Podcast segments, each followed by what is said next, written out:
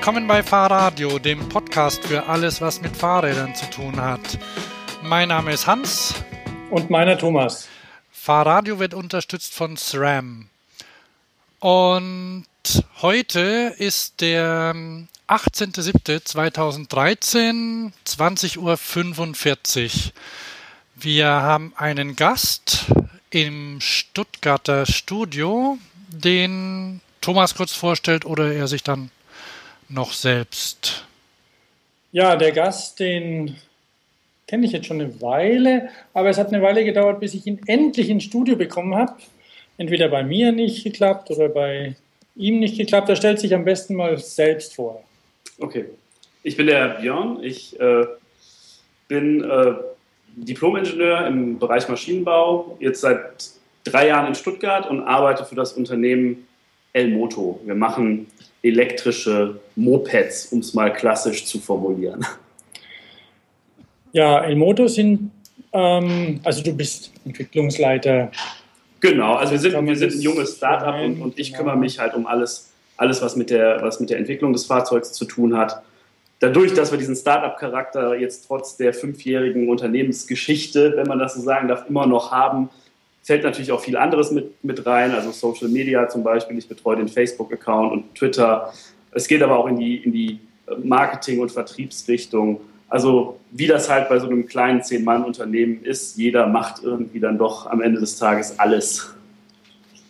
Ihr seid, ähm, ja, also wir haben uns, ich kenne Elmoto schon seit einer ganzen Weile. Klar, ich lebe in Stuttgart durch den, den Stromversorger hier Hattet ihr eine Kooperation? Wie viele Fahrzeuge gab es? Äh, also es war 2010 und da haben wir 500 äh, Fahrzeuge auf die Straße gebracht. Das war ein Modellprojekt. Da ging es darum ähm, zu erforschen, wie, äh, wie die Leute ihr Fahrzeug laden, wo sie es laden, wann sie es laden, wie viele Kilometer sie pro Tag mit so einem Fahrzeug durchschnittlich zurücklegen. Ähm, ja, das haben wir 2010 gemacht. Das Projekt wurde sogar verlängert äh, um ein halbes Jahr, ging also insgesamt anderthalb Jahre. Ähm, und könnte man für uns als vollen Erfolg bezeichnen. Also das war schon wirklich, äh, da konnten wir sehr viel Informationen rausziehen äh, über das Fahrzeug, über das Nutzungsverhalten. Sind natürlich auch, auch Schwachstellen am Fahrzeug dann aufgefallen. Ähm, also das war wirklich ein, ein richtig äh, allumfänglicher Road-Test, sage ich jetzt mal so. Ja. Ich, ähm, ich melde mich jetzt hier aus Köln in der Rolle des, ähm, des dummen Fragers, der überhaupt keine Ahnung hat. Ähm, die muss ja immer einer übernehmen, ne?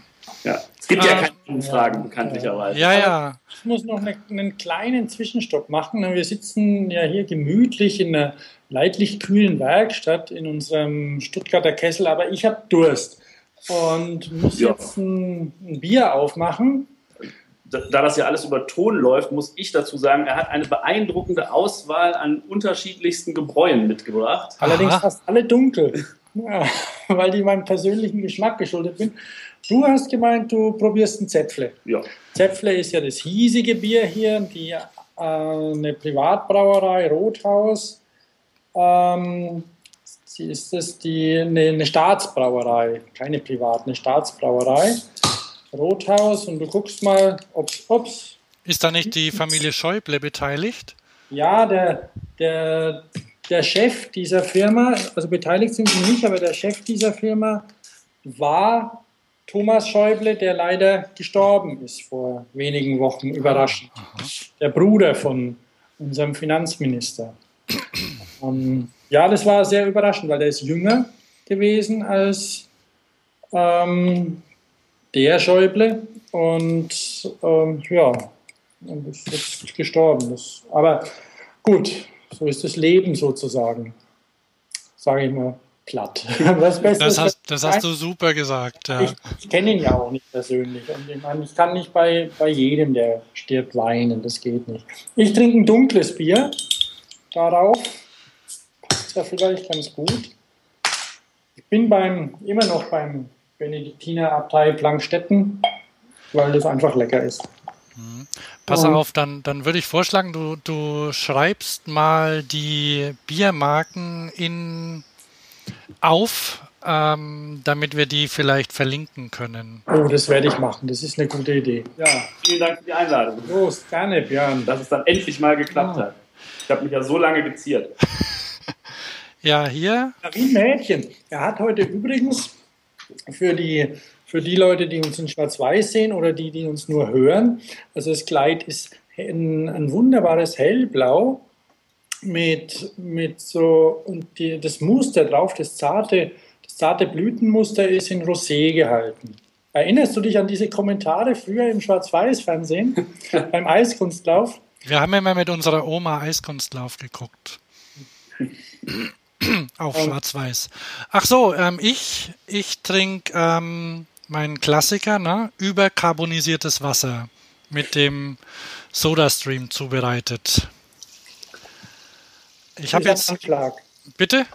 Bis zum Anschlag, bis nichts mehr geht. Ja, und dann warten und dann nochmal draufdrücken. also so viel Kohlensäure, wie das Wasser nur halten kann, kommt da rein. Das ist ein exquisites alkoholfreies Getränk. Auch dir Prost dann. Jawohl. Aber siehst du, so leicht kommt man jetzt auch wieder von wichtigen Themen weg. Ach so, was war denn? Tja, wir haben, glaube ich, noch gar nicht richtig angefangen. Eigentlich wolltest du dumme Fragen stellen. Ach genau, die dumme Frage. Baut ihr die Dinger in Stuttgart? Also seid ihr ein äh, Motorrad-Moped-Hersteller mit, mit Sitz in der Landeshauptstadt? So, so sieht's aus, ja. Also das, es begann alles äh, äh, in Stuttgart in der Kalverstraße, eine der Haupteinkaufsstraßen in Stuttgart. Äh, dort in einem Bürokomplex im dritten Stock. Da wurden die ersten Prototypen quasi zusammengeschraubt Ende 2008, mhm. äh, um sie dann 2009 vorzustellen. Das Ganze ging dann weiter. Äh, die Produktion, also die reine Produktion, die Firma selbst äh, war, hatte immer ihren Sitz in, in Stuttgart. Äh, die Produktion ging dann raus nach Balingen zu unserem Rahmenfertiger, der da ein bisschen Kapazität frei hatte und dann hatten wir auch ein bisschen mehr Platz, uns auszudehnen. Ähm, dann ging es weiter gerade für das Großprojekt, das konnten wir bei uns im Büro nicht abbilden, dann aber auch bei unserem Rahmenbauer nicht abbilden. Äh, da kam dann unser Investor ins Spiel, das ist die Firma Rafi in Ravensburg, die uns dann freundlicherweise eine Halle zur Verfügung gestellt haben. Ähm, allerdings muss man sagen, kleines Unternehmen, nach dem Großprojekt war es dann wirklich schwierig, äh, als so kleines Unternehmen über so eine große Distanz von doch 200 Kilometern das alles zu koordinieren und unter Kontrolle zu halten. Und dann haben wir uns dann halt entschlossen, ähm, äh, Mitte letzten Jahres das Ganze wieder zusammenzulegen und zusammenzuholen. Äh, haben uns dann intensiv umgeguckt nach Objekten und sind im Stuttgarter Westen fündig geworden, wo wir jetzt ein schönes Büro haben, wo im Keller ein Lager ist für 50, für, für 50 zu produzierende Fahrzeuge pro Monat. Mhm. Und äh, da ist dann die komplette äh, Endmontage des Fahrzeugs, da wird das Testing gemacht. Jedes Fahrzeug kommt nach der Produktion auf den Prüfstand für 20 Minuten. Und ähm, ja, dann werden die El-Motos im Stuttgarter Westen quasi bis zur letzten Schraube zusammengebaut. Das ist ja cool, mitten in der Stadt. Ja, ja ist wirklich auch ein sehr schönes Büro- und Werkstattgebäude. Ich war, war schon zu Besuch, durfte mich mal durchführen lassen und habe so ein bisschen auch die Modellpalette sehen können, die es ja mittlerweile gibt. Das, weiß ich, die Stuttgarter kennen die Elmotos mit Sicherheit, weil sie hier relativ präsent sind. Ähm, in Köln, weiß ich nicht, Händler habt ihr? In, in, Köln fahren vielleicht zwei oder drei durch die Gegend. Eins habe ich gesehen am Schwimmbad.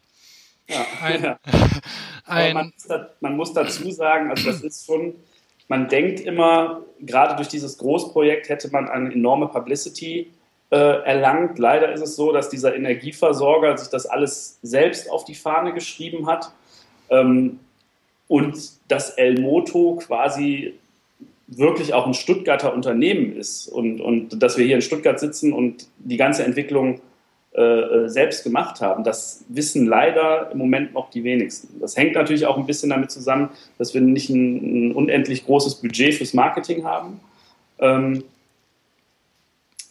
weshalb wir nicht die großen Print- oder Fernsehmedien aufsuchen können, um da Spots zu schalten in, in, äh, in Hülle und Fülle.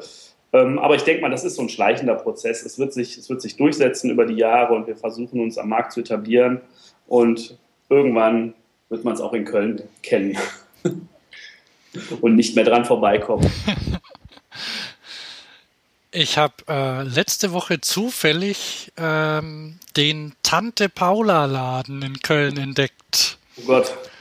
Tante Paula, ja, kennst du? Sagst ne? du ganz objektiv, oder? Also, das ist, ist, ist, ist eines meiner Hassobjekte aus der Elektromobilität. Das sage ich ganz offen. Das ist doch ein Urgestein auch der Elektromobilität, oder? Also na, ein Urgestein des, Elekt des Roller-Revivals oder des, der, der neuen Elektromobilität irgendwie, na, vielleicht auch nicht. Ich, da komme ich nicht mehr raus. Also es gab in den 70ern der Energiekrise, gab es mal ein paar Elektroroller und das war Tante Paula entstand so in den 90ern, glaube ich, oder? Ja, ich glaube, also 15 Jahre gibt es die locker schon.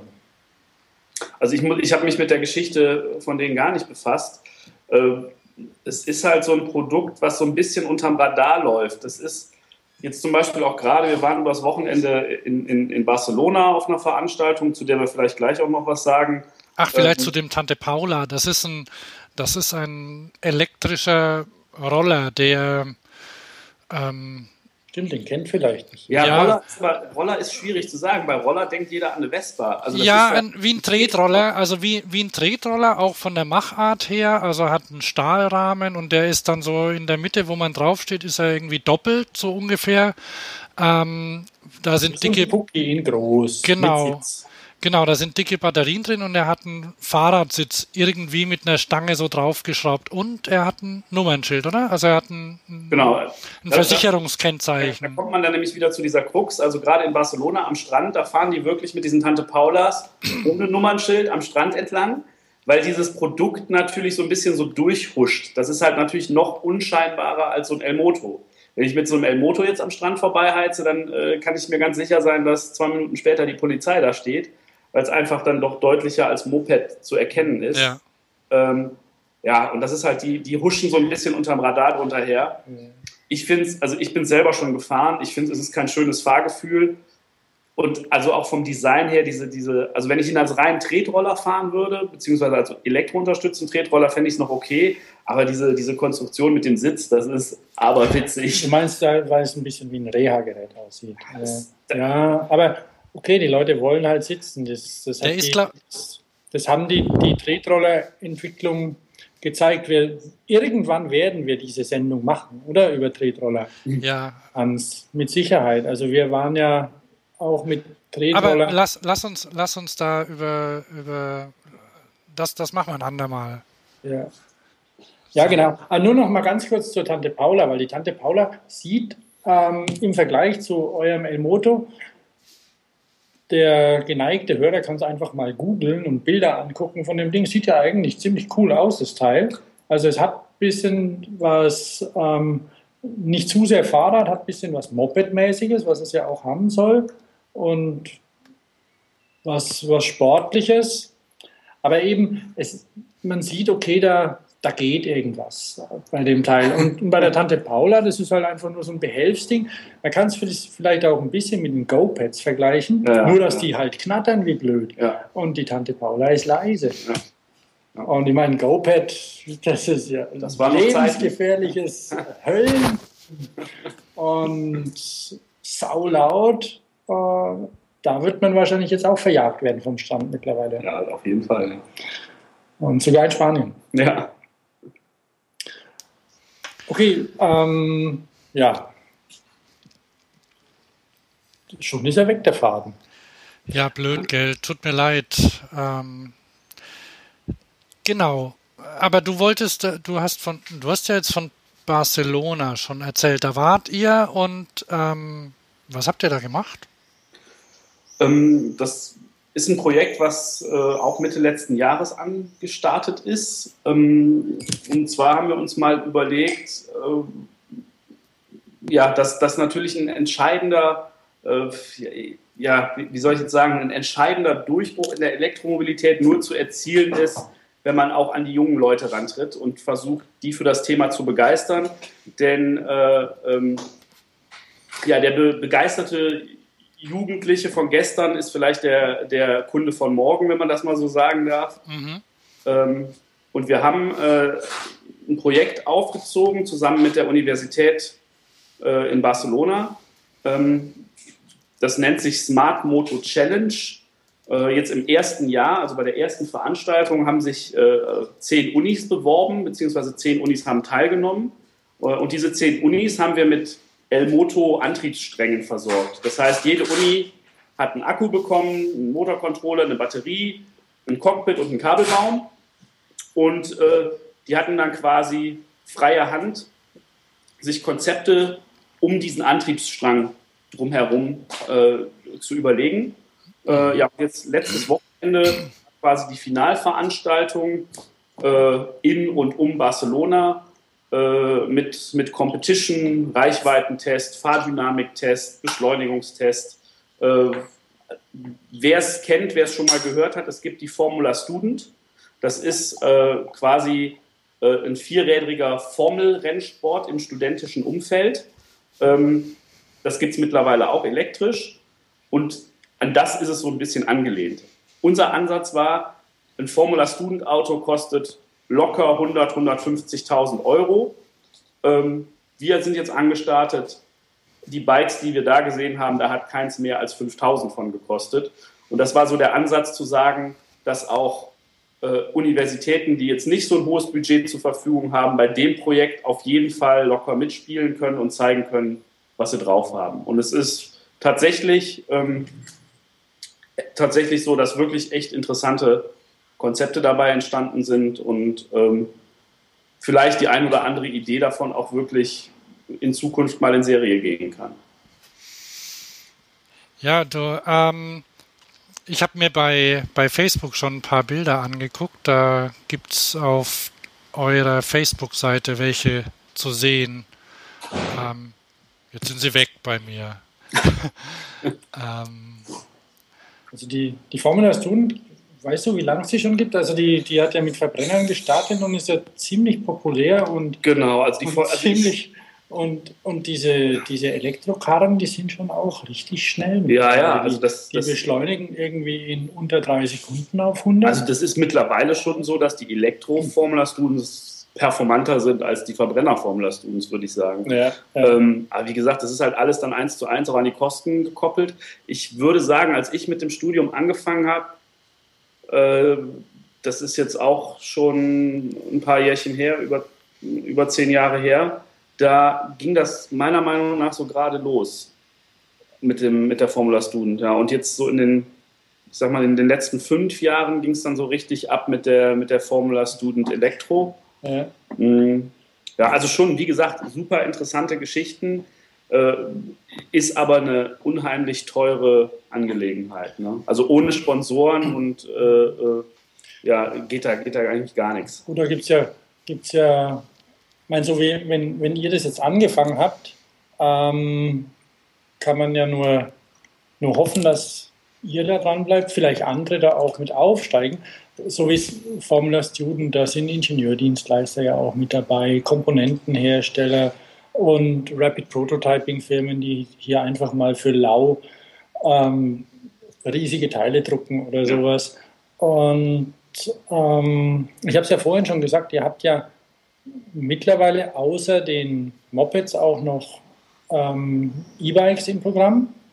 Genau, ja. Und bei E-Bikes gibt es ja mittlerweile auch schon Rennen. Keine Ahnung, ob die irgendwann auf irgendeine Art ähm, eine eine, ein Regelwerk bekommen, weil E-Bike-Rennen sind es Pedelec-Rennen, hören die bei 25 auf dann oder haben die, sind das irgendwie mit schnellen? Riese und Müller hat da angefangen vor ein paar mhm. Jahren und ähm, weiß nicht, wie es dahin geht, aber solche studentischen Sachen sind natürlich eine tolle Sache, weil die, die Jungs sind engagiert, also die Leute, die ich von Formula Student kenne, die da erzählen, die haben dann eben ein, ein Semester Minimum gemacht, in dem sie dann auch nicht geschlafen haben, also beziehungsweise halt dann permanent bei ihren Autos waren und da konstruiert, gebaut und und gefahren sind. Ja. Und also das, das ist, das ist bei, bei, der, bei der, der, Smart Moto Challenge ist es definitiv genauso gewesen. Also der Spirit war, war derselbe. Ne? Also die, ja, die Teams haben da Tag und Nacht gewerkelt. Es gab ein Team, das hat dann einen kompletten Speichenbruch gehabt während, während, der, während der Fahrdynamikprüfung. Also das ist wirklich, das habe ich noch nicht gesehen, dass ein, ein eingespeichertes Rad komplett kollabiert, aber die sind wirklich nur noch auf dem Motor ins Ziel gerollt. Ja, äh, und die haben es dann wirklich über in der Nacht- und Nebelaktion halt äh, wieder hingebogen und standen am nächsten Tag wieder mit einem äh, eingespeichten, mit einer eingespeichten Felge da. Und dazu muss man dazu sagen, es ist ja nicht leicht, irgendwo mitten in Spanien für unseren Motor in Verbindung mit irgendeiner Felge die, die richtige Speichenlänge zu bekommen. Ne? Also die, die muss man sich dann selbst rollen geschwind. Genau, ne? die sind dann schon ein Rollgerät. Ja, mit Federstahl und, und Co. sind die dann da zur Sache gegangen. Ja. Ja. Möglicherweise mussten sie dann auch den Durst löschen irgendwo. Auf jeden Fall. Also sie sahen sehr übernächtigt aus. ja. Tja, hilft ja nichts, ne? Wenn, wenn da das, wenn das Ereignis an dem Tag ist, dann muss es halt da stattfinden, ne? Genau, ja. Wir sind ja naja, bei, bei, bei Autorennen oder so äh, gibt es das ja auch. Da. Bei Rallyes, da muss ja auch über Nacht repariert werden. Klar, also das, das gehört mit dazu. Also das, das gehört zum, zu dem Race-Feeling genau. einfach mit dazu. Das ist so, ja.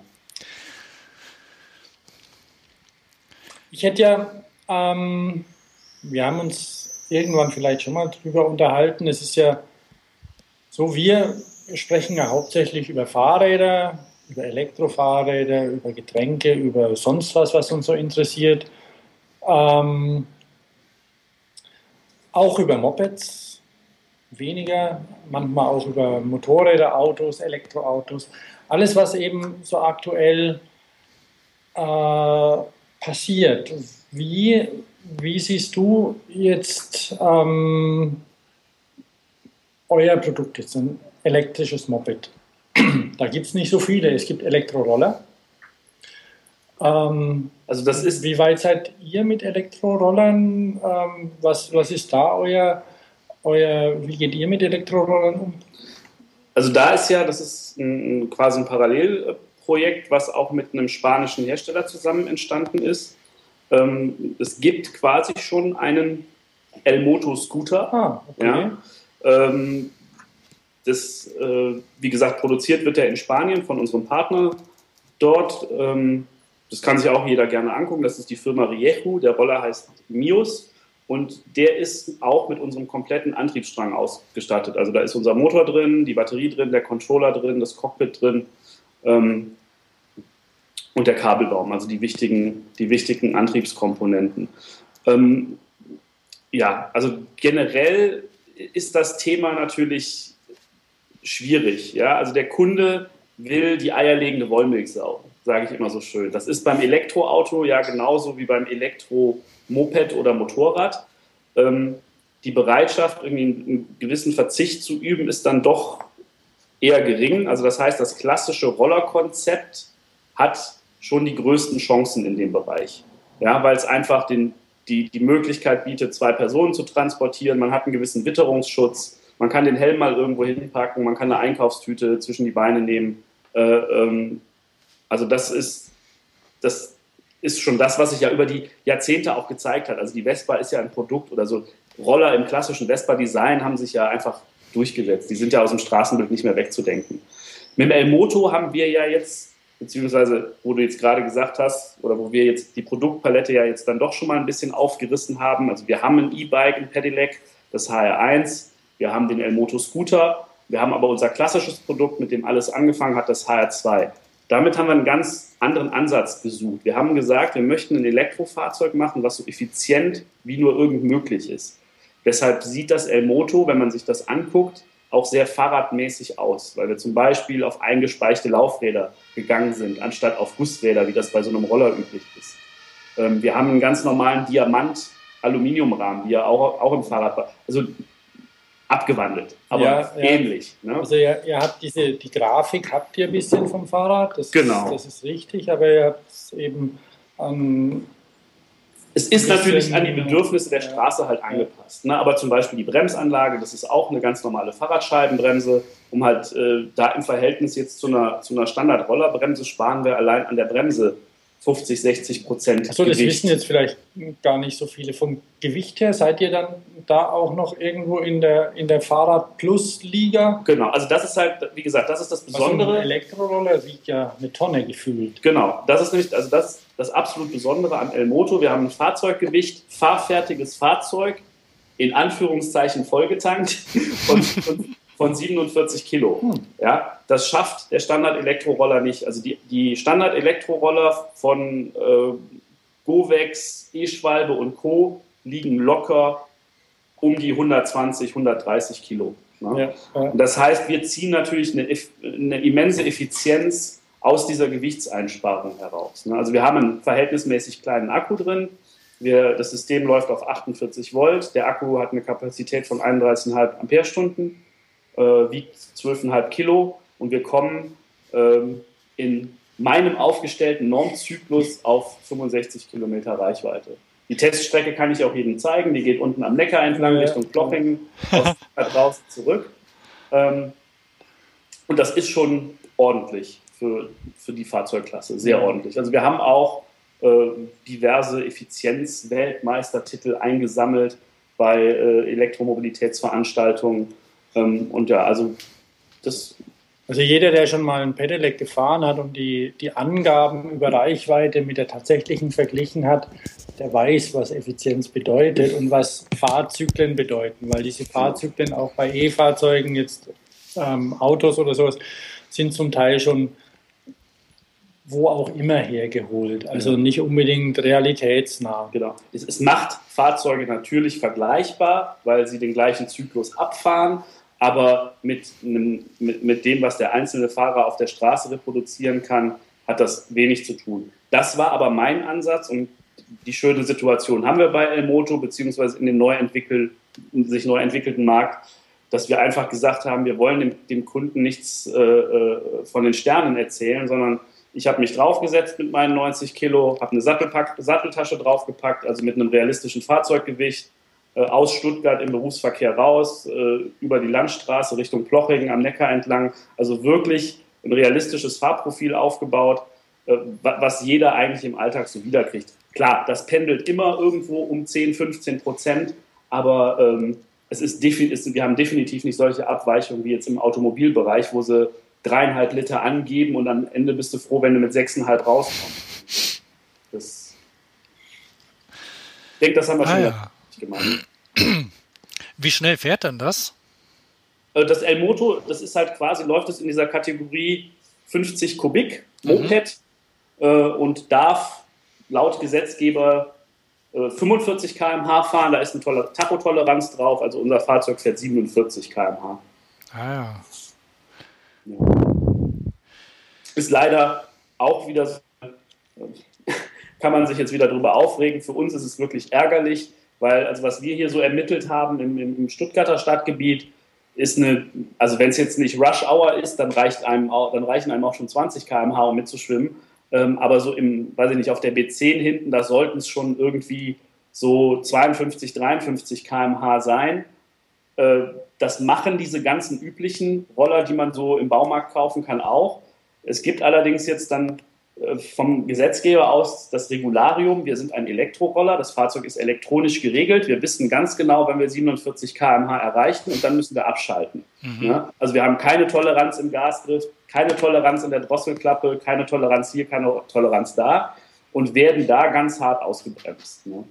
Und das ist halt schon traurig, weil äh, das ist natürlich auch ein Sicherheitspunkt, ne? wenn man jetzt mal gerade auf einer auf einer Schnellstraße, die noch für ein Moped zugelassen ist, mitschwimmen will. Und dann kommt hier mit mächtigem Getöse irgend so ein Rex-Roller vorbei. Oh ja, genau.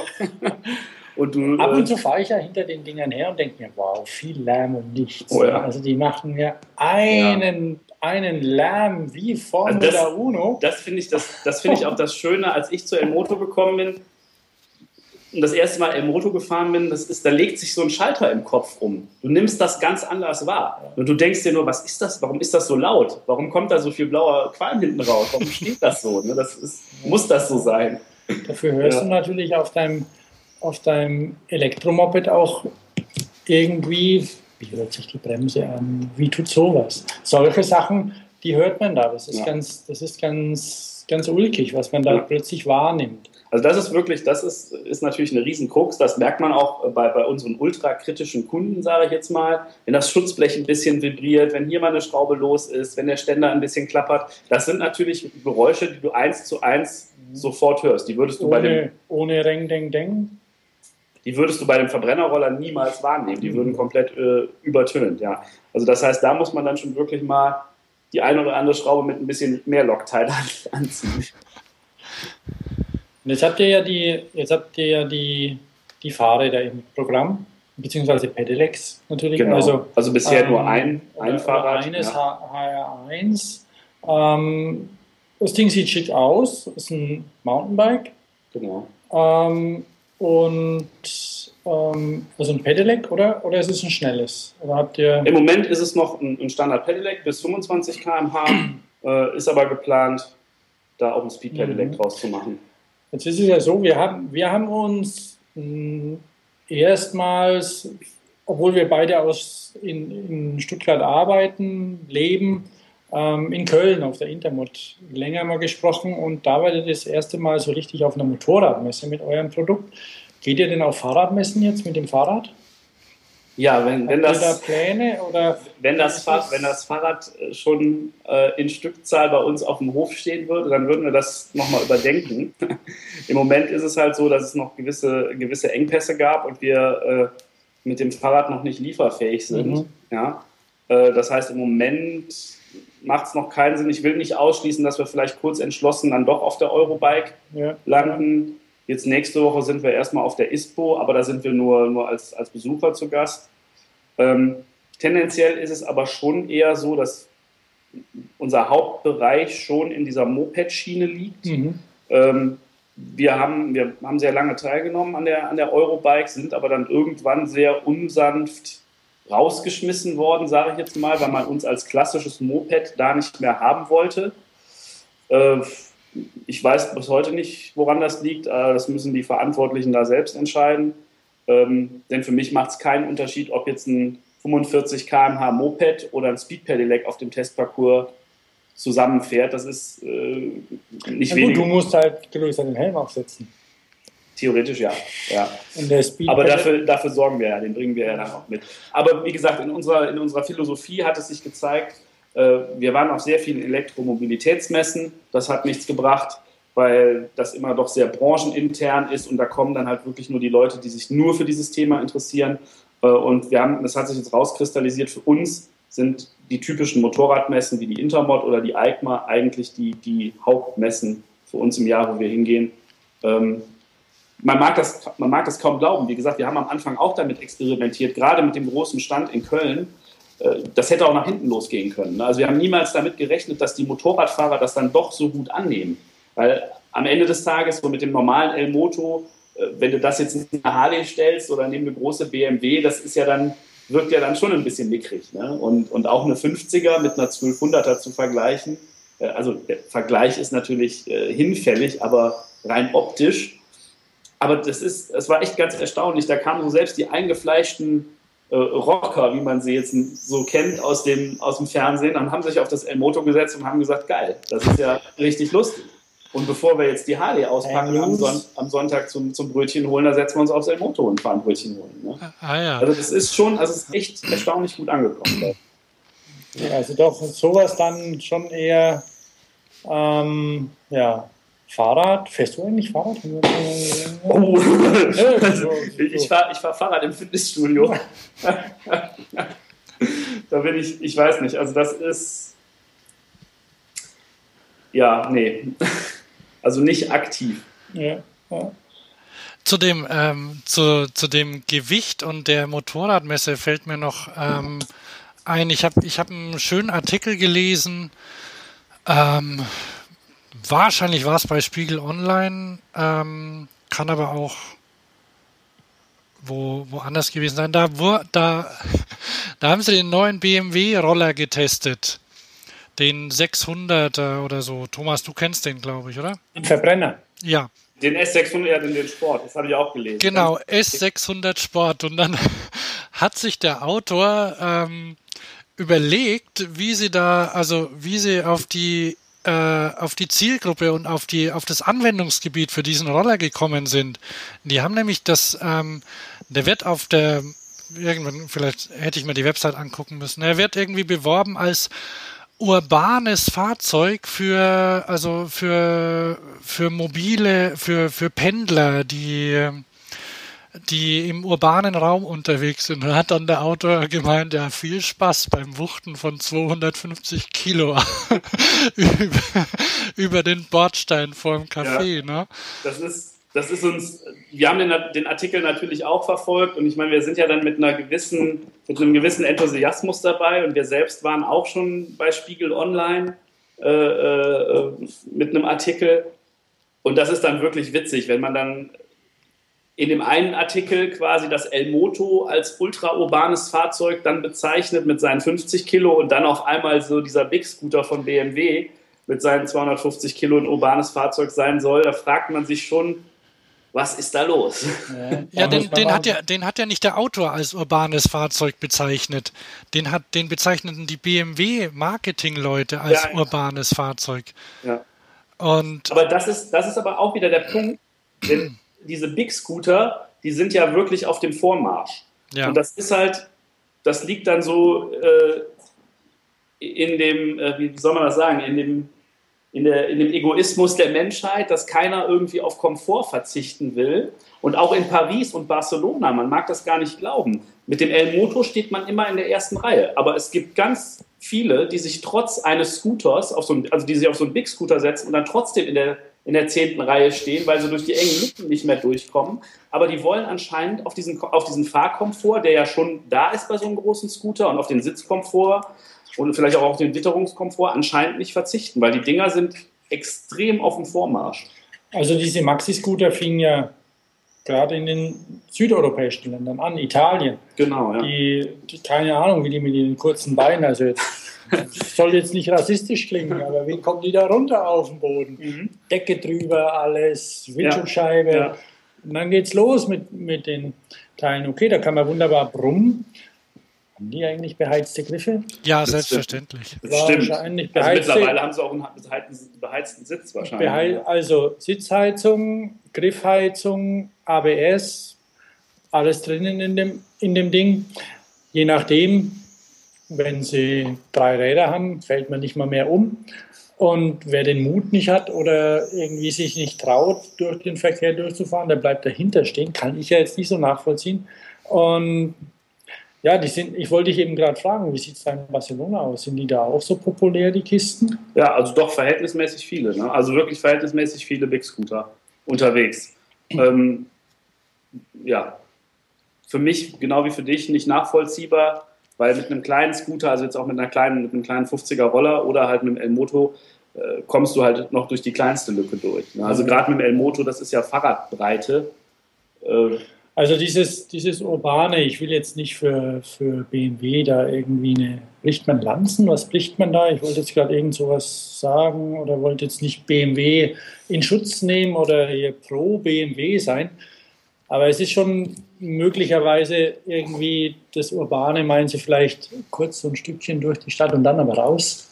Also wenn man ich meine, dann doch mal 40, 50 Kilometer. Das, ist ja, das ist ja genau der, das ist ja genau der Punkt. Ich meine, wenn man jetzt das Fass aufmacht, dann kann man, dann kann man sagen, was ist Urbanität? Ne? Ja. Und wie entwickeln sich Städte im Moment? Ja, und du hast einen harten Stadtkern, aber du hast natürlich auch die, die Außenbereiche in der Stadt. Und jetzt, ich sag mal, gerade in einer Stadt wie Berlin, äh, der Radius ist, weiß ich nicht, oder der Durchmesser von Berlin 50 Kilometer vielleicht, so vom harten Kern. Ja, da hast du natürlich nur einen ganz engen ultraurbanen Bereich, wo du mit dem Big Scooter Probleme kriegst, aber du hast Stadtautobahnen oder Ringautobahnen, die es ja sogar in, in Köln auch schon, schon gibt äh, äh mit dem Militärring da und, und äh, dann, dann ist es dann vielleicht doch wieder so, dass der, der Big Scooter in dem Fall eine gute Mischung ist zwischen zwischen einem urbanen Fahrzeug und einem Komfortfahrzeug. Ne? Ja, na gut, da ist was dran, ja. ja. Also das ist nämlich so, Luca, wie ist es? Du bist, du bist gar nicht hier aus Stuttgart?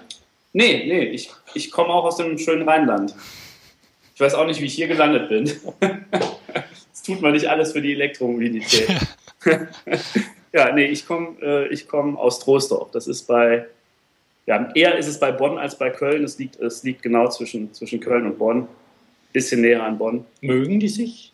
Die, die Kölner und die Leute, ja, total. Die, die Wir mögen nur alle gemeinsam nicht die Düsseldorf. das ist doch schön. Weil die so schlechtes Bier brauchen. Ich hoffe, ihr habt nicht so viele Hörer in Düsseldorf. Sonst kann ich mich da bald nicht mehr sehen lassen. Ähm, das werden wir vielleicht rausfinden über unsere neue Telefonnummer. Die erwähne ich am Schluss nochmal. Also ich, ich möchte ja auch hier ähm, einen Podcast ans Herz legen. Den, den Cray-Podcast habe ich neulich ähm, mal über mehrere Tage hinweg gehört, weil ähm, der Herr, wie heißt er wieder? Mir, mir fällt jetzt sein Name gerade nicht an. Hat so einen schönen Namen. Welcher Podcast? Na, Gray. Ähm, Gray? CRE. Ach, CRE. Ach so. CRE. Ähm, Tim Pritlaff. Tim Pritlaff. Wunderbarer Name. 200 sonst wie ist der Folge Bier. Und es ist ja wie beim ein kleiner Abschwuff nur zu den Fahrradrahmenbauern, zu den Bierbrauern, die das zum Hobby machen. Also viele Hobbyisten kennen sich ja besser aus als Leute, die das zum Beruf machen. Du wirst möglicherweise auch in deiner, in deiner Tätigkeit als Entwicklungsingenieur mit entweder Fußballtrainern oder Elektromobilisten schon Kontakt gemacht haben, mhm. die einiges wissen darüber und da auch hinterm Berg nicht zurückhalten. Ja. Oder ähm, auf jeden Fall, er hat ein, eine wunderbare Sendung über Bier gemacht. Und ähm, jetzt habe ich aber den Einstieg wieder vergessen, warum ich das sagen wollte.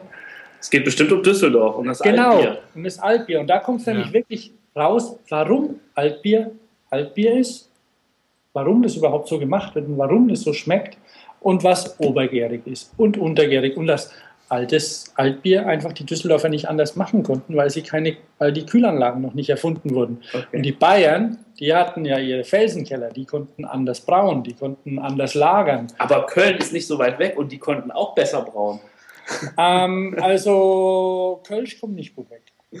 Ernsthaft? Das möchte ich mir da nicht anhören. Im Übrigen ist es ja dem Alt ziemlich ähnlich. Ich habe auch schon ich habe auch schon Kölsch getrunken, das ungefähr so geschmeckt hat wie was, was man auch Urin nennt. Also, also es, gibt, es gibt irgendwie schon Unterschiede. Das ne? kann ich nicht beurteilen, aber ich kann nur sagen, das, das kommt auch viel auf die Trinkkultur an, gerade beim Kölsch. Äh, da gibt es das sogenannte, lass mich den Namen nicht wieder verwechseln, mein Stüsschen heißt das. Das ist ein 0,1 Glas. Ja? Das gibt es eigentlich nur noch in ganz wenigen Kölschkneipen in Köln. Weil das ist die eigentliche Darreichungsform. Ein Schluck frisch aus dem gekühlten Fass hinter die Binde kippen und wieder auffüllen. Ganz oft wird es aber so gemacht, dass du eine 0,3 Stange auf den Tisch gestellt bekommst und das geht gar nicht, weil dann tritt der Effekt ein, den du wahrscheinlich gerade beschrieben hast, dass es zu lange steht, ja. dass es abkühlt und dass es dann eigentlich nicht mehr so wirklich genießbar ist. Ne? Also ich muss sagen, diese Sendung war wirklich sehr, sehr ähm, sehr interessant. Also der, dieser Typ wusste unglaublich viel. Tim Pritlaff ja nichts. Und ähm, insofern kam da eine Menge raus. Und ich werde auf jeden Fall auch ähm, möglicherweise mal eine Bierliste meiner Favoriten da reinbringen.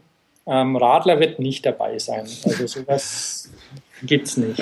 Tim Pritlaff kann aber ganz gute Fragen stellen. Das ist ganz gut. Also der, der kriegt dann das raus von den Leuten. Und wenn sie sich über Computer und sowas unterhalten, dann kann er wieder ein bisschen mitreden. Genau. Da hat sich zurückgehalten. Kein Computer. Allerdings, ähm, dieser Typ war schon auch ein Freak. Also der hat tatsächlich eben, eben, der wollte die Berliner Weise, die es ja nicht mehr gibt, richtig. Das gibt zwar noch eine, die so heißt, aber keine mehr ist.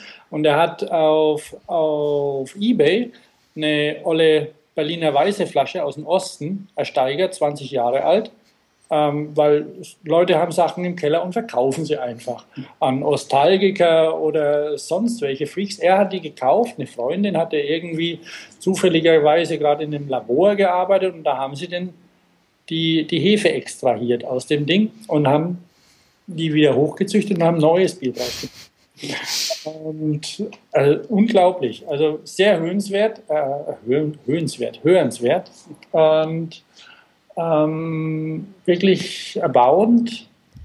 Und das war es jetzt auch zu Bier. Okay. ähm, vielleicht können wir jetzt mal eine kurze Unterbrechung für unseren Sponsor machen. Ähm, der, der ja gar nicht so bekannt ist. Also, ähm, unser Sponsor ähm, ist SRAM. Und ähm, ich dachte mir, ich ähm, erzähl mal, was, was das überhaupt für eine Firma ist und was die machen. Ist das okay, Thomas? Ja, ist okay. Wie sieht's aus, Björn? Magst du noch ein. Bitte, ich habe hab über SRAM hören? Ich habe gerade heute mit SRAM telefoniert, von daher erzähl, erzähl mir was. Ah ja, okay. Also, das ist eine ähm, Abteilung Warenkunde. Wir blättern mal unter S wie SRAM auf. Ähm, Waren- und Übrigens, Markenkunde. Ähm, ähm, hat SRAM sich schon mal überlegt, wie, wie die Leute sie eigentlich aussprechen? Also S-SRAM höre ich ja ganz oft. Also ich höre immer ähm, SRAM. Aber viele, viele sagen SRAM. Ich, ich weiß nicht warum. Also ich also habe Kunden. Ich habe in, ich habe ja. in amerikanischen oder englischen Podcasts, die ich höre, Shram gehört. so, also ähm, ja, ähm, und ich, ich dachte, ähm, ich, ich stelle, ich, ich erzähle einfach mal kurz, was das für eine Firma ist, weil nicht jeder die kennt oder gar nicht, gar nicht weiß, was das überhaupt für eine Firma ist. Also, SRAM ist nämlich ein führender Hersteller von High-End-Fahrradkomponenten. Das Unternehmen wurde 1987 in Chicago mit der Erfindung des Grip Shift gekündet, gekündet, gegründet. Ähm, ihr, ihr, kennt den wahrscheinlich, das war ein äh, revolutionärer Drehgriffschalter, mit dem man ähm, Gangwechsel äh, durch Drehungen aus dem Handgelenk machen konnte. Im Laufe der Jahre entwickelte sich Gripshift zum beliebtesten Schalthebel bei Top-Profis der Mountainbike-Szene. Von den Anfangsjahren bis heute hat sich SRAM auf den Ausbau seiner Produktentwicklung konzentriert und strategische Übernahmen getätigt um diese Fähigkeiten weiter zu stärken. Ihr merkt schon, ich habe, äh, ich lese das ab, aber ich finde, äh, ich finde es trotzdem interessant. ähm, für uns Deutsche interessant ist, dass 1997 SRAM den Fahrradkomponentenhersteller Sachs in Schweinfurt übernommen hat. Das war ja schon ein richtiger Knüller, ne? Ja. So ein kleiner Ami, der so einen Traditionsdeutschen übernimmt einfach. Genau. Ähm, 2002 hat SRAM dann RockShox gekauft. Die Mountainbiker unter uns kennen das. Und hat dadurch, ähm, hat dadurch ähm, Federgabeln im Programm. 2004 haben sie Avid übernommen und Truvative. Und 2007 haben sie ähm, die Firma Zip übernommen, wodurch sie auch noch zu Laufrädern gekommen sind. Heute, also, ist, heute ist SRAM der weltweit zweitgrößte Hersteller von Fahrradkomponenten, hat 2500 Mitarbeiter und Niederlassungen und Fertigungsorte in 15 Ländern. SRAM ist, sagen sie, ein Global Leader bei High-End Fahrradkomponenten. Dann gibt es noch zwei andere Bereiche, nämlich 2005 hat SRAM die Non-Profit-Organisation World Bicycle Relief gegründet, mit dem Ziel, Menschen Unabhängigkeit und eine gesunde Lebensgrundlage zu ermöglichen durch, durch die Kraft der Fahrräder. Da habe ich in da habe ich kürzlich ein Interview geführt mit Christina äh, Januitai, Janu, Janunaite, glaube ich, der ähm, der Chefin der deutschen ähm, ähm, Niederlassung von World Bicycle Relief. Da mache ich noch einen Link rein oder einfach auf, der, auf unserer Website suchen. Das ist sehr interessant. 2008 wurde der SRAM Cycling Fund gegründet mit dem Ziel, nationale Programme zur Verbesserung der Infrastruktur, der Sicherheit und des Zugangs für Radfahrer zu unterstützen. Der Fonds vergibt jedes Jahr 2 Millionen US-Dollar zur Unterstützung von Entwicklungsorganisationen und ihren Programmen. So, und dann ähm, mache ich noch einen kurzen Überblick darüber, was es von SRAM gibt unter den Marken, also unter der Marke SRAM gibt es in den Kategorien Mountain, Road und Urban zum Beispiel Kettenschaltungen und ähm, Schaltgarnituren, ähm, Getriebenaben, die kennen, ähm, kennen wahrscheinlich die meisten auch noch ähm, unter dem Namen Sachs. Die gibt es in alten Rädern noch, da heißen sie Torpedo zum Beispiel. Fichtel und Sachs sogar. Genau, Fichtel, Fichtel und Sachs, richtig. Seit 1903 wird die Torpedonarbe übrigens gebaut. Und die aktuellen Modelle heißen G8, i3 oder, welche ich ganz toll finde, die Automatics, Zweigangnarbe. Das ist eine Automatiknarbe. Dann gibt es Nabendynamos, Drehgriffschalter, ähm, dann Kurbelgarnituren für Road, Mountain und Urban und jetzt seit Mai ein Elektroantriebssystem, das E-Matic heißt. Ähm, das hat auch eine Automatikschaltung drin. Dann unter Truvative gibt, das sind so sind hochwertige Mountainbike-Komponenten. Da gibt es Lenker, Vorbauten, Sattelstützen, Kurbelsätze. Die heißen Holfzeller, Husserfeld, Hammerschmidt zum Beispiel, lustige Namen. Rockshocks ähm, sind Federgabeln, Stoßdämpfer und verstellbare Sattelstützen, die ich ganz praktisch finde. Rockshocks waren doch schon die, die ersten Federgabeln für Mountainbikes, oder? Nee, es gab noch andere auch. Ähm und, und Mazzocchi gab es dann irgendwie und Manitou, aber. Genau, so Manitou und Rockshocks waren die ersten, ja. der große der große Marktführer anfangs und auch, auch jetzt, glaube ich, sind die ziemlich gut noch dabei. Ja. Das ist schon Rockschubs, ne? Ja, genau. Da kann ich dir bei Gelegenheit was zu erzählen, was mir die Schweinfutter erzählt haben zu. Ich mache noch kurz fertig. Dann gibt es nämlich Avid, das habe ich vorhin erwähnt. Das sind die, die Bremssysteme, also mechanische und hydraulische Felgen und Scheibenbremsen. Die verbaust du auch, Thomas, oder? Teilweise. Ach, das ist cool. Also ja, ich wollte eben vorhin auch schon, als du da über Avid, Avid sind Bremsen, ja. Und die, die haben vor, vor Jahren schon angefangen, ähm, qualitativ äußerst hochwertige, trotzdem preiswerte Scheibenbremsen, eben mechanische Scheibenbremsen herzustellen, die man super einstellen kann, weil dieses Tri-Align-System von, von Avid, ähm, das es eben auch schon als Avid eine eigenständige Firma noch war, gab, das ist wirklich so komfortabel einzustellen, da, da will man keine Felgenbremse. Und dazu gibt es dann noch Speed. Geld. Und dazu gibt es dann noch Speed Dial. Damit kann man die Bremsgriffe auch sehr gut einstellen. Dann unter dem Namen ZIP gibt es High-End-Laufräder für Straßenradsportler und die, ähm, die verwendet zum, die fährt zum Beispiel das Omega Pharma Quickstep Team gerade während der Tour de France und ich glaube alle, alle Triathleten.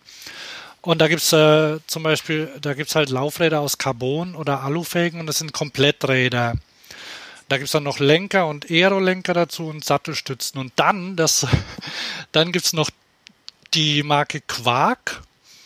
Und das sind, ähm, oder Quark, und das sind Leistungsmesser.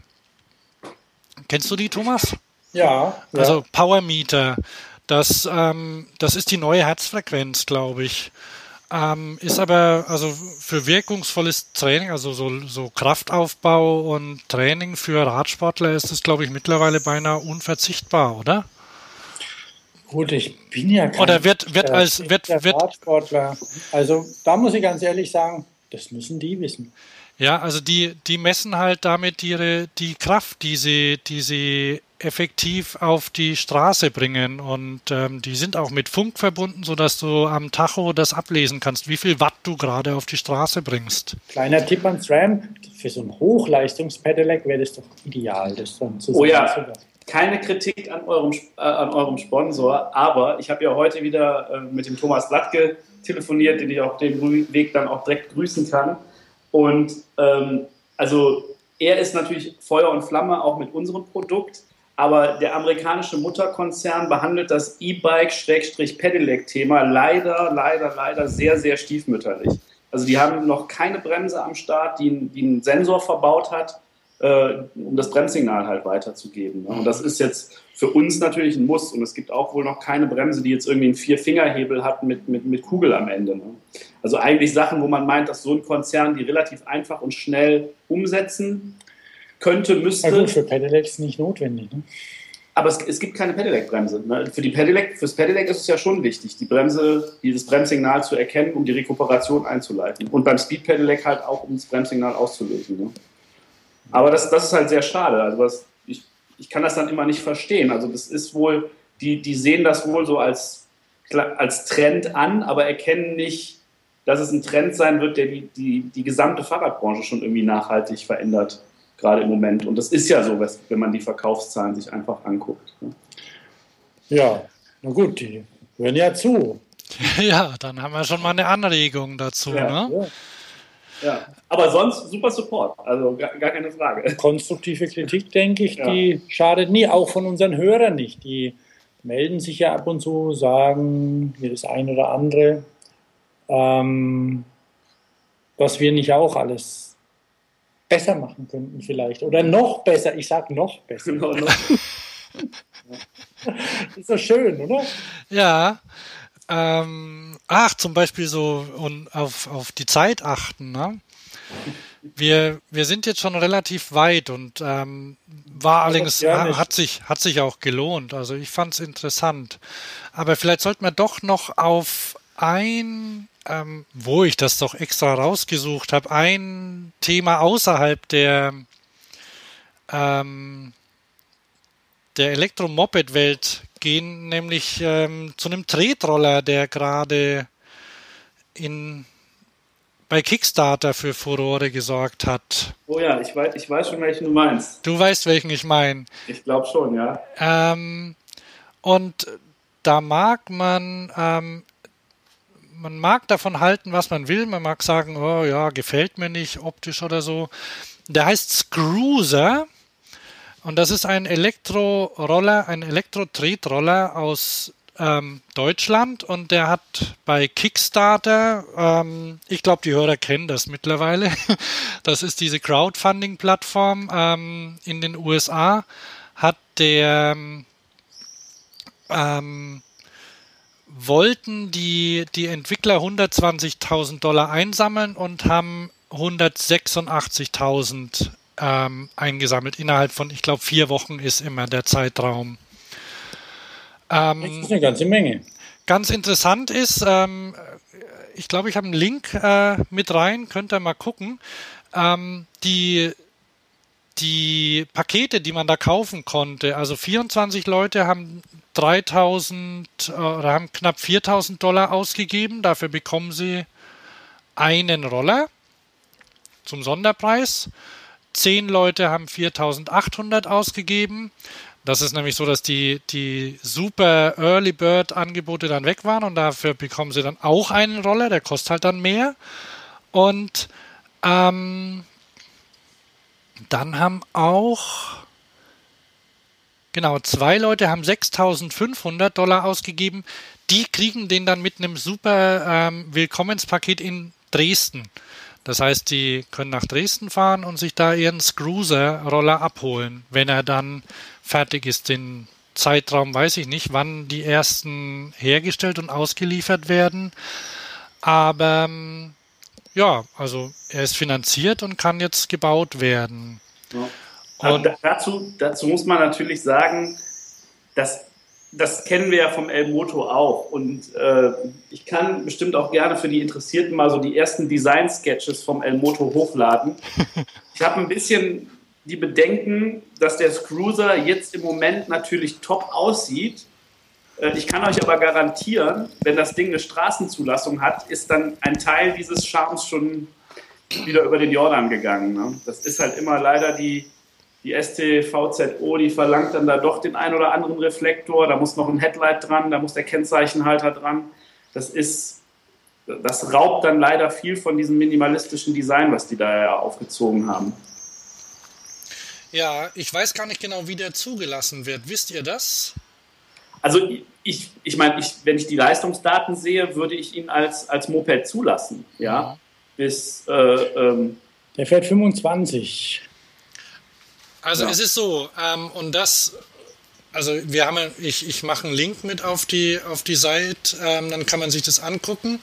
Ähm, das Ding ist ein Tretroller mit sehr breiten Reifen, der steht ohne Kickstarter, äh, ohne Kick, äh, Kickstand. dann ähm, den kann man einfach stehen lassen. Er sieht aber auch sehr wuchtig aus, also hat sowas von dem, von dem, von dem Chopper. Und ja. der Motor funktioniert nur, wenn du trittst. Beziehungsweise, also es ist quasi ein Pedelec-Roller. Mhm. Ähm, der, der Impuls für den Motor kommt, wenn du ihn anschiebst. Ja. Und möglicherweise, oh, ich sehe aber gerade, dass er einen Drehgriff hat auch. Ja. Oder, das, wird, das, das ist halt, also wie das dann rechtlich wird, ist dann halt wieder die Frage, ne, was das KBA dazu sagt am Ende des Tages. Äh, wenn er nur bis 25 km/h fährt, dann kann man ihn auf jeden Fall als Mofa zulassen. Wird dann aber trotzdem heißen, dass er ein Versicherungskennzeichen braucht ne, und auch eine gewisse Beleuchtungsanlage schon noch, schon noch drinstecken muss. Aber wo wir gerade eben die Tante Paula haben, um jetzt mal den, den, den Rückschluss nochmal zu bilden, ja. ich finde, das ist ein richtig gelungenes Design, was die Jungs gemacht haben. Also das Ding sieht bombenmäßig aus. Also im Verhältnis zur Tante Paula wünsche ich mir so einen Tretroller.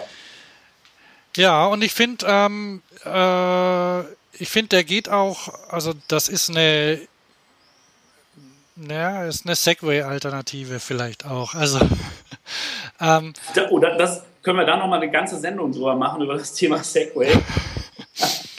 das können wir gerne machen, ja. Ganz schlimm. Aber ich finde, äh, äh, also ich finde ich finde es mutig und äh, oder ich finde es auch, ähm, also die Idee zum Beispiel, den den Motor ähm, durch durch Anschubsen anzutreiben oder den Impuls dafür zu geben, das ist sicher nicht einfach zu regeln auch dann, dass der dass der smooth fährt. Also nicht, dass du, nicht, dass du ein bisschen anstupst und dann, dann schiebt dich der, der Motor viel zu stark, sodass du dich am Lenker festhalten musst oder aus Versehen eben runterfällst. Also da muss bestimmt auch ein bisschen ähm, an der Elektronik gefummelt werden. Ja, absolut. Also gerade wenn man das jetzt bei günstigen Pedelecs sieht, wie stark die Motoren dann noch äh, nachdrehen, beziehungsweise wie stark verzögert die erst, erst Leistung annehmen, äh, da hast du wohl recht. Also das ist, äh, ist nicht ohne da eine vernünftige Regelung auf die Beine zu stellen. Thomas, hast du die Seite in Podio offen zufällig? Welche Seite? Zu, zu, dem, zu dem Roller Reviva habe ich da geschrieben. Ähm, da habe ich nämlich noch einen Link rein. Ja, zu dem vom Herrn Stark. Genau. Der sich ja eigentlich zurückhalten wollte und nichts mehr schaffen. Aber der kann nicht, der muss. Naja, ist doch okay. Soll er ja, ja, das ist okay. Das, das, ähm, wir, hatten ja, wir hatten ja schon mal über Peugeot gesprochen. Dass, ähm, Ach so, hast du, hast, du das, hast du das Bild jetzt, jetzt da? Ja, ja. Also auch ja. für Björn zum Sehen mit Philipp Stark. Sieht sehr lustig aus auf seinem Kopf. Habe ich auch schon gesehen, ja, ja. ja. Also das Bild ist sehr schön, finde ich. Und ähm, das ist ein das ist ein Verleihrad, das wohl so gebaut werden soll. Und ähm, irgendwo steht hier. 300 Stück oder was haben Sie schon? Wohl? Genau, 300 are expected to be manufactured and delivered in June. Gut, das haben wir jetzt schon, aber also ist, sind, sind irgendwie bestellt und sollen in welcher französischen Stadt gebaut werden? Bordeaux. Gebaut oder benutzt? Äh, benutzt, also eingesetzt werden, ja, als Verleihräder. Ähm, ich hoffe mal. Und das ist, ich höre dich noch gut, ja. Und das ist eben eine Kombination, ein, ein, ein Fahrrad, also ein Standard, also ein reguläres Fahrrad ohne Elektroantrieb mit einem tiefen Rahmen, den man auch als Roller benutzen kann.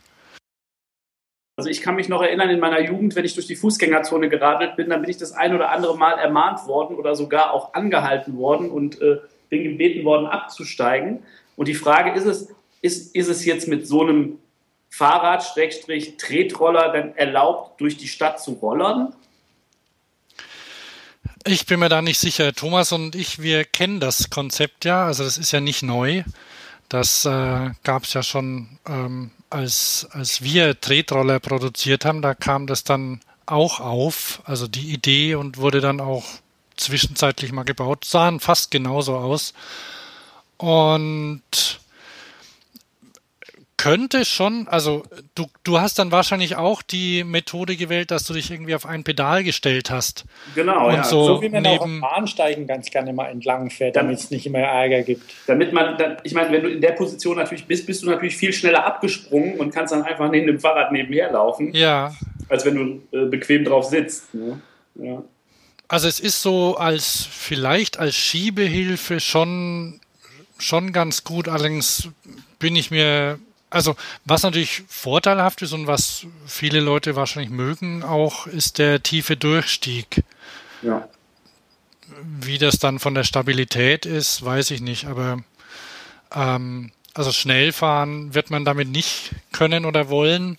Lieber nicht. Und wie es auf längere Zeit hält, müsste man dann sehen. Aber ähm, als Gebrauchsrad, glaube ich, was ja bei, bei so Verleihrädern nicht schlecht ist, ist, wenn sie ungewöhnlich aussehen. Das heißt, das wird nicht, ähm, wird nicht so schnell auf dem Flohmarkt im Nachbarland verkauft werden. Ja, ja. Aber das sind jetzt so, so zwei Sachen. Also man, man, man merkt schon, dass es, dass es äh, neue Entwicklungen gibt. Also ich sehe ja auch gerade so bei Elektronik, also auch Elektronik am Fahrrad sehe ich ziemlich, ziemlich viele Möglichkeiten noch. Oder beim Roller zum Beispiel. Ich meine, das äh, Thema Segway ist ja, hat ja jetzt nicht so die Welt verändert, wie sich die, die Unterstützer das vorgestellt haben. Aber ähm, hat ja doch ähm, so mit, mit dem, indem sie Sensoren einsetzen und ähm, Steuerung mal anders machen als über ein Lenkrad, haben sie doch einiges bewegt, glaube ich. Mit Sicherheit, ja. ja. Das denke ich schon. Ah, und ähm, möglicherweise ähm, wird es ja auch irgendwelche ähm, sinnvollen Abwandlungen des Themas auch für ein normales Zweirad geben oder absolut so. also das äh, kann, kann gut sein also die haben die haben schon was bewegt unabhängig davon dass man vielleicht sich damit nicht bewegen will jetzt mit dem Segway aber die das, das Segway-Prinzip an sich ist ist natürlich genial ne? Im, Im, Stadtbild denke ich wird sich das Fahrzeug bis jetzt diese Segway-Touren die es ja jetzt allerorts gibt äh, nicht weiter durchsetzen was ganz interessant ist ähm, zum Background von El Moto. Wir sind ja aus einem Designbüro hervorgegangen. Mhm. Das ist die Firma IPDD in, in Stuttgart. Und die befassen sich äh, häufiger auch mit Produkten aus dem, dem medizinischen Bereich. Äh, und und äh, da gibt es äh, aktuell äh, Projekte und Ideen, das ist auch jetzt nichts Neues, äh, ähm, den, den Segway quasi als, als Wheelchair ähm, sag mal schnell, als Rollstuhl einzusetzen für Handicap-People. Ne? Also, das kann man. Also ähm, ursprünglich den erst die, die, die Technologie kommt von den Rollstühlen. Da habe ich das erste Mal gesehen. Ja. Und, ja, der, und jetzt gehen sie wieder zurück zu solchen Sachen. Das, das, das, das, weiß, das wusste ich halt nicht, weil also Rollstühle hatten, haben ja eigentlich immer vier Räder. Die Haupträder und die zwei vorne. Der hatte auch vier, aber der konnte sich aufstellen auf zwei ja. Räder, konnte dann Treppen runterfahren ja. und hatte auch eine einen, quasi so eine, so eine Art Schere, sodass du auf, auf die oberen Supermarktregale ja. hochgucken konntest. Ja. Das waren vor, würde man sagen, knapp 20 Jahren oder sowas. Segway Aber von Segway aus. Von ähm, Dean Kamen, der Erfinder des Segway. Dean Kamen, okay. der, das, der den Segway gemacht hat. Ah, das ist der, aber auch interessant. Und der hatte ja damals, wer von, von Amazon der Gründer ist dabei, Steve Jobs war dabei. Mhm. Also der hatte dann mit diesem, weil die ersten Bilder, die ich gesehen hatte von dem Teil, die war unglaublich. Die hatten ähm, quasi so einen Rollstuhl hochgebockt, mhm. also der ist dann auf zwei Rädern gestanden und haben dem Typen eine große Tasche zugeworfen mhm. und er hat die gefangen, das ganze Ding ist gewackelt und die Sensoren haben das abgefangen. Mhm. Aber das ist interessant, also das ist halt wirklich interessant, so unternehmensgeschichtlich, dass die dann doch diesen Markt eigentlich wieder verschlafen haben, weil jetzt gibt es halt Drittanbieter, die sich dann damit beschäftigen, Segways genau zu diesem Zweck hin wieder umzubauen. Ne? Und es funktioniert nicht schlecht. Also das verschafft einem Rollstuhlfahrer schon nochmal eine ganz andere Mobilität als, als jetzt in einem normalen Standard-Rollstuhl. Ja, ja. Oh, wieso verschlafen? Vielleicht, vielleicht wollen sie es. Also, naja, Segway ist ja, ist ja mittlerweile durch mehrere Hände gegangen und ich weiß gar nicht, wie die aktuelle Firmensituation ist.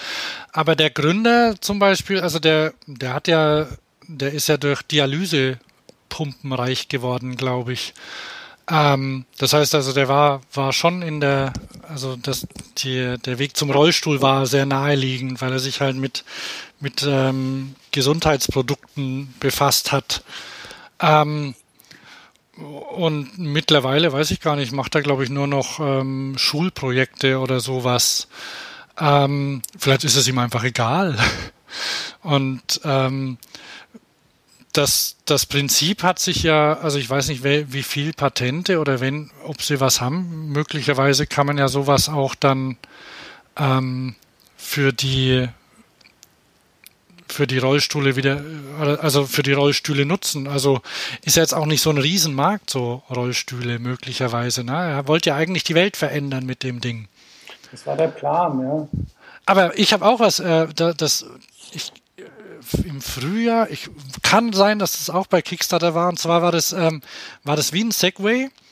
Ähm, allerdings nicht für Leute, sondern für, für, für iPads.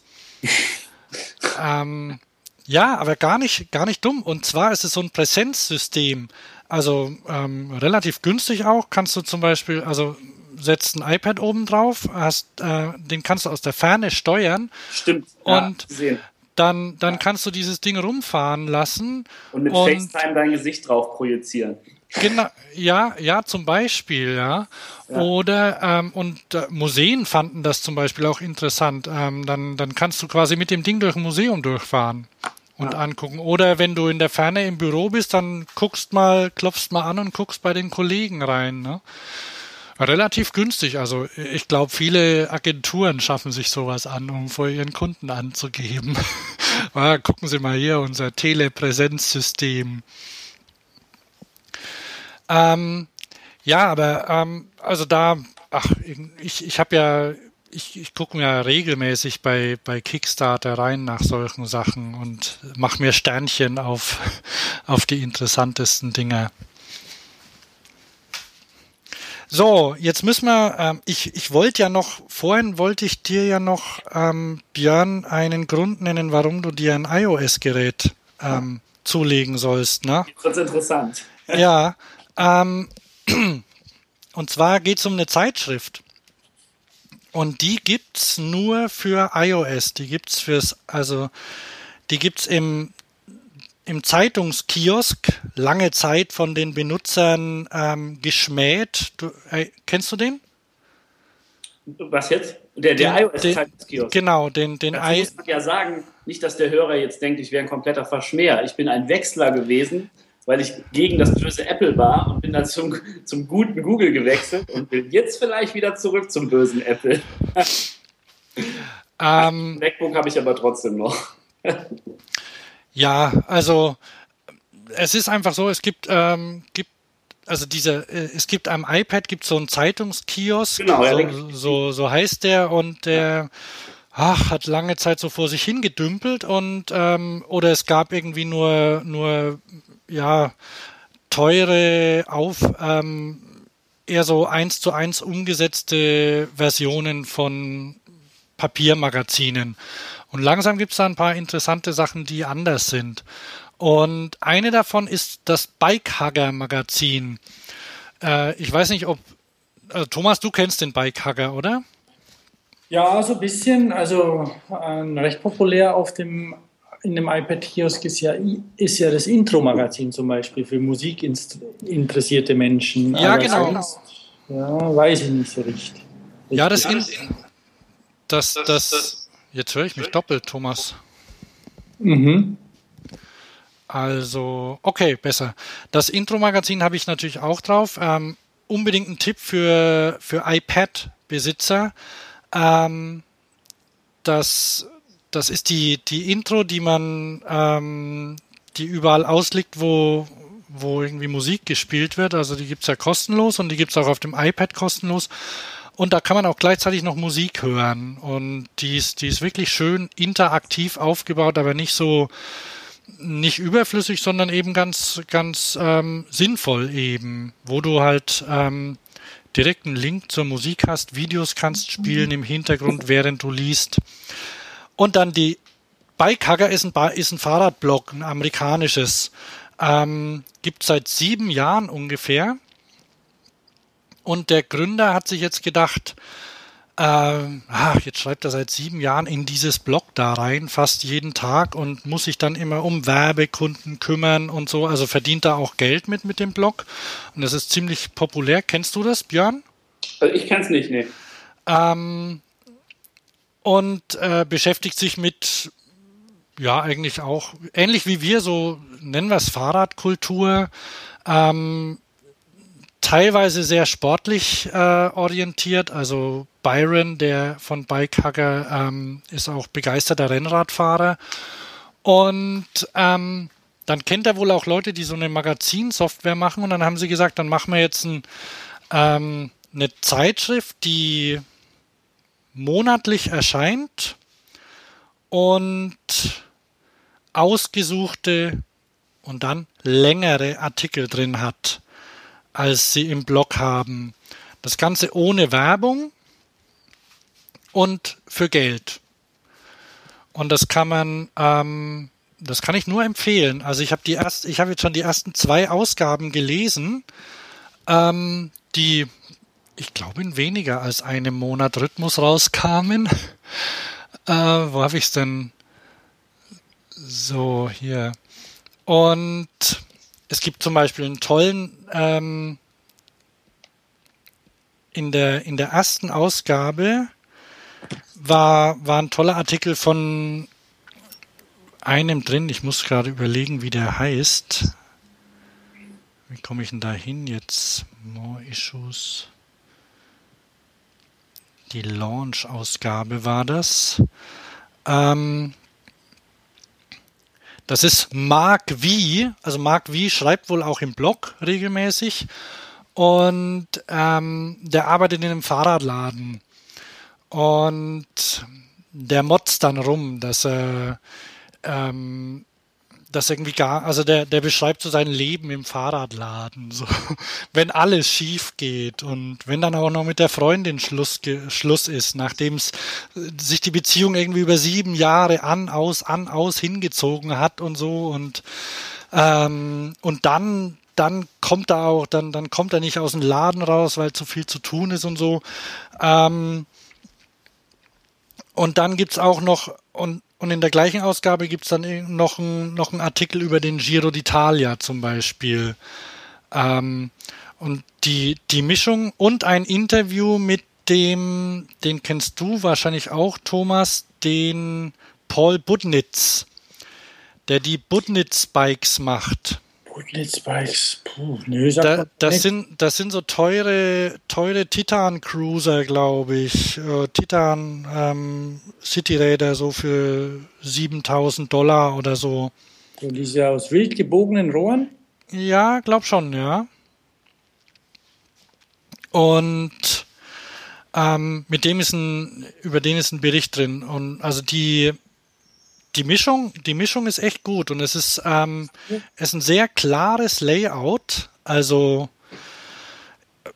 äh, so wie so wie die Brand 1 vielleicht. Ne? Text, mhm. paar Bilder, lädt sehr schnell. Also wenn man sich mal die, ähm, wenn man sich so eine, eine Wire zum Beispiel runterlädt aufs iPad, dann muss man oder die das Red Bull Magazin, was gar nicht schlecht ist tatsächlich, dann muss man so 600 Gigabyte run, nee, wie viel sind's? 600 Megabyte runterladen.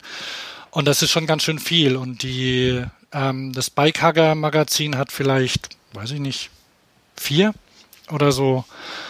Und du kannst es am iPad und am iPhone lesen. Und das ist wirklich angenehm. Also tut gut, das einfach so zu halten. Ähm, da blinkt gar nichts, äh, keine flackernde Werbung drin, gar nichts. Einfach ausgesuchte Artikel drin, die oder oder wie die Fahrstil. Du bist begeistert. Hm?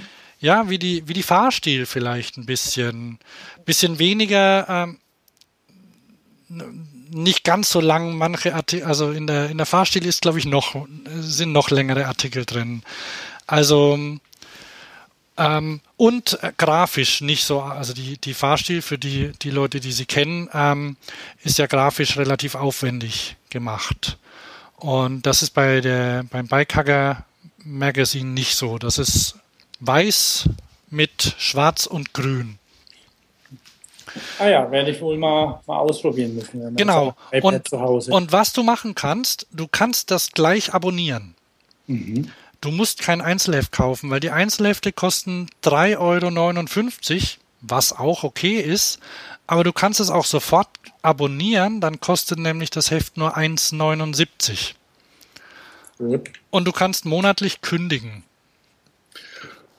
Ja, klingt und, gut. Und das läuft, das läuft alles über, das läuft alles über den iTunes Store. Und ich habe mit dem Byron habe ich, ähm, habe ich gemailt und habe ihn gefragt, ob er irgendwie ein Sonderangebot machen kann oder so, was wir an Hörer weitergeben können. Das geht aber nicht, weil ähm, weil man für diese, für diese Magazine im Store keine Gutscheine vergeben kann. Ansonsten hätte er das gerne gemacht. Naja, mal gucken, vielleicht, vielleicht kommt es ja noch sowas, wenn die, wenn da mehr Leute fragen, irgendwie mit Probeabos oder sonst wie, vielleicht wird es ja sowas auch noch geben im iTunes Store, das wird man sehen. Mög möglicherweise, auf jeden Fall halte ich 1,79, also wenn man das Abo wählt, auch die 3,59 sind kein rausgeschmissenes Geld. Also es ist wirklich ähm, ein angenehmer Lesestoff für Leute, die sich für Fahrräder interessieren und ich nenne es jetzt mal Fahrradkultur. auf ja. Englisch. Ich wollte nämlich nur mal kurz, bevor wir es vergessen, weil ich weiß nicht, wie lange wir jetzt schon dabei sind, auf jeden Fall was über eine Stunde schon, eine Stunde 20 oder so. Genau, wir müssen nämlich langsam zum Ende kommen. Ja, weil ich war am, am Wochenende, ähm, hatte ich eigentlich vor, auf die BMX Worlds zu gehen in Köln, die mir irgendwie immer noch am Herzen liegen, weil ich im Herzen immer noch BMXer bin, aber ich war dann mit Fieber da niedergelegen und da war am Sonntag zum Glück wieder fit. Und dann bin ich ähm, als Kontrastprogramm zu einer Fahrradsternfahrt gegangen hier in Stuttgart, wo auch der, der Verkehrsminister der, der baden-württembergische dabei war.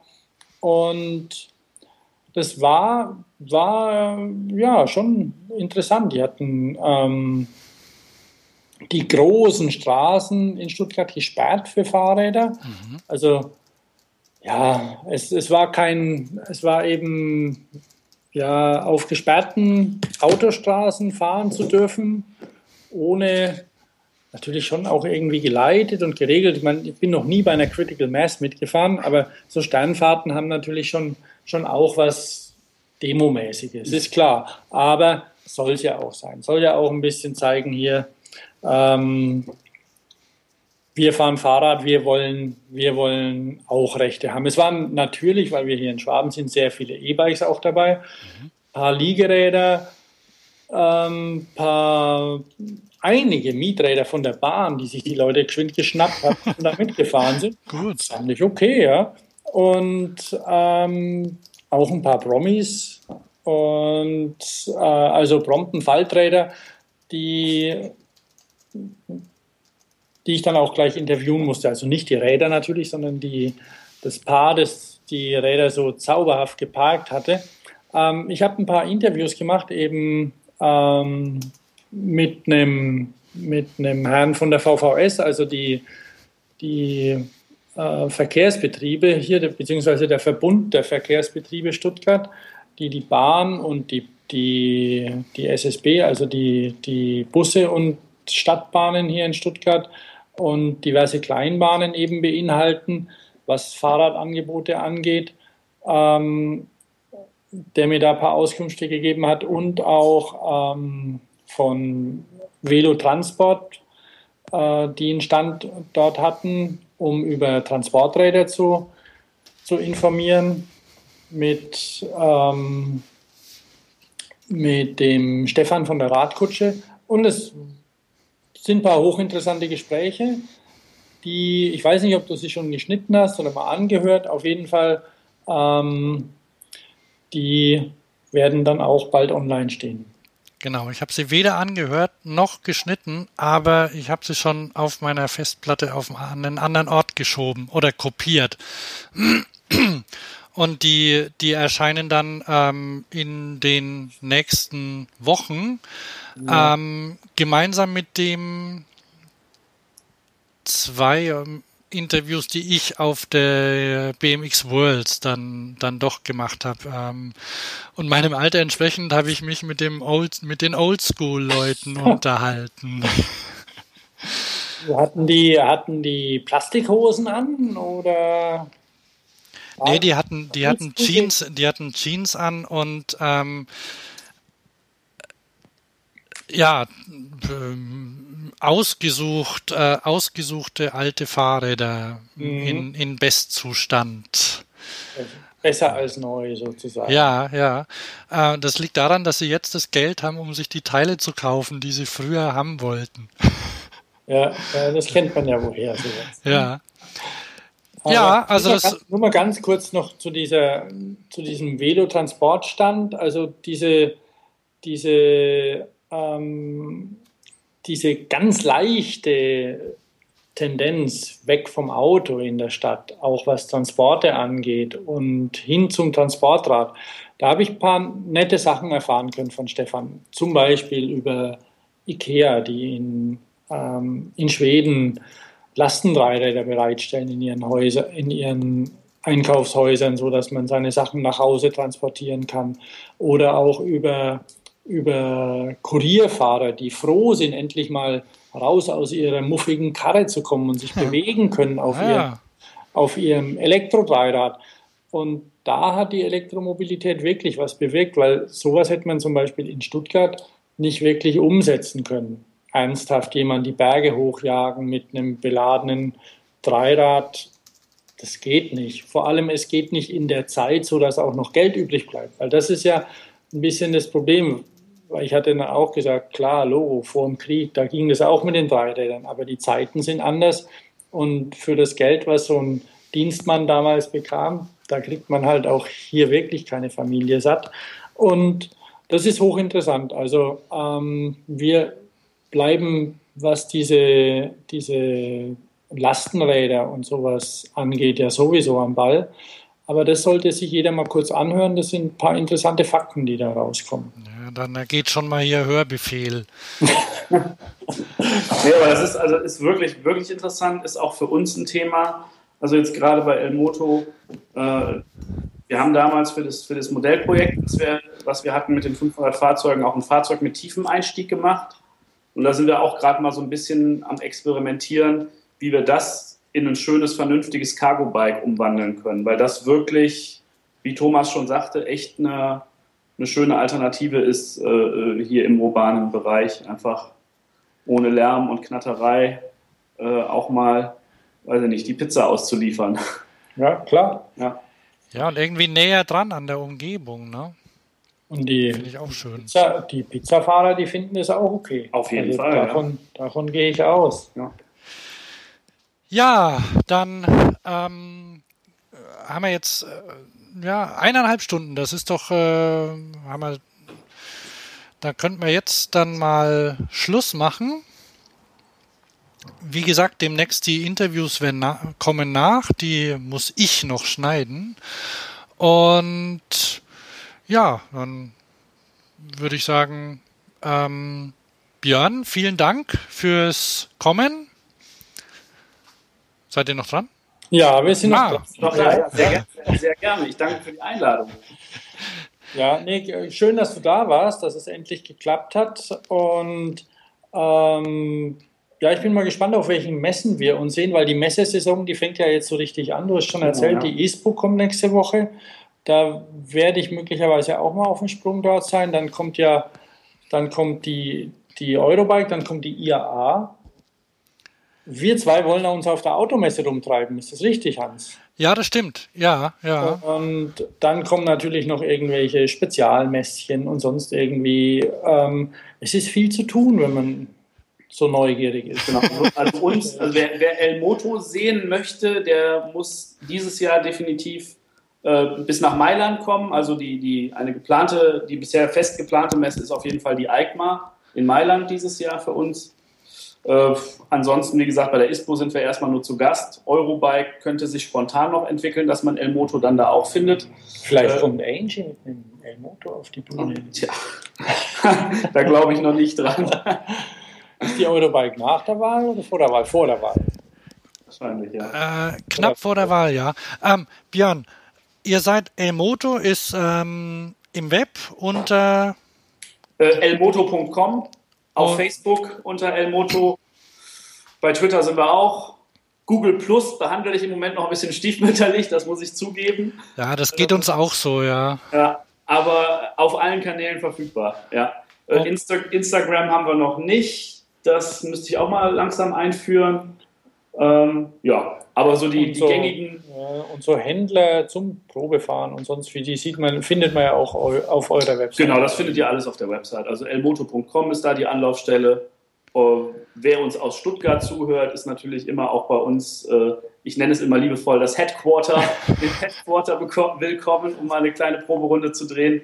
Um, und ansonsten haben wir eigentlich in jeder größeren Stadt, also auch in Köln, uh, Berlin, Mannheim, München, Hamburg, Händler am Start, die, die auf jeden Fall eine Probefahrt möglich machen kann. Und das ist auch nochmal so als, für mich als abschließender Satz, jeder, der vielleicht noch irgendwie dem ganzen Thema Elektromobilität skeptisch gegenübersteht, einfach zu einem Händler gehen, draufsetzen, ausprobieren, abgehen und mit einem smilenden Gesicht wiederkommen. Also die Probefahrt am Ende des Tages wird eigentlich jeden davon überzeugen, dass das nichts nicht nur was für den Rehabilitat Rehabilitationsbereich ist. Ja. Okay. Ja, ähm, dann ähm, bedanken wir uns noch bei SRAM, der dies, ähm, die das Podcast unterstützen. Und dann sage ich Tschüss. Ich bin Hans. Ich bin Thomas. Bis demnächst. Bis demnächst. Ciao. Ciao.